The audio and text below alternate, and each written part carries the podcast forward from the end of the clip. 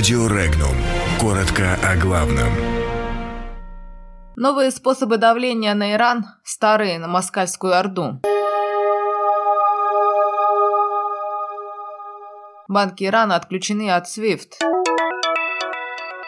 В Польше свою мощь показали радикальные националистические силы Евросоюза. США не помогут Украине на Азовском море. Преподаватели математики не одолели тестирование Рособорнадзора. В злоупотреблении полномочиями подозревается экс-глава Тамбова. Банки Ирана отключены от международной межбанковской системы SWIFT, заявила заместитель американского министра финансов Сигал Манделкер. От SWIFT отключены Центральный банк Ирана и остальные кредитные организации в рамках санкций против Тегерана из-за нарушений ядерной сделки. По словам американского чиновника, на этом меры воздействия не закончатся. Более 200 тысяч человек, среди которых представители ультраправых европейских движений, собрались в Варшаве, чтобы отпраздновать столетие независимости Польши торжественным маршем под эгидой правительства, сообщает испанское издание «Эль Паис». На призыв польских властей откликнулись многие тысячи человек, в том числе члены ультрарадикальных групп как из самой Польши, так и из Венгрии, Италии, Словакии и других стран. Мероприятие обошлось без громких эксцессов.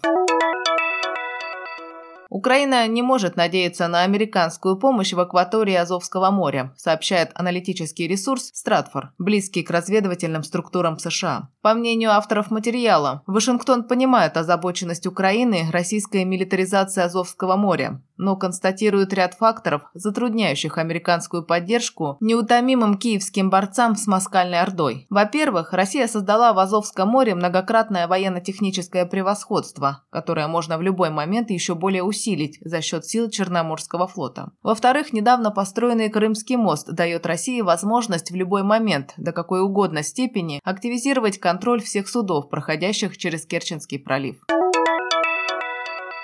Почти половина российских преподавателей математики не справились с тестовой работой по своему предмету. Таковы предварительные итоги исследования Федеральной службы по надзору в сфере образования и науки. Результаты данного исследования помогут сделать соответствующие выводы для системы педагогического образования в России и повышения квалификации, считает глава Рособорнадзора Сергей Кравцов. Также чиновник отметил, что до 2020 года Рособорнадзор планирует разработать единые федеральные оценочные материалы по всем школьным предметам.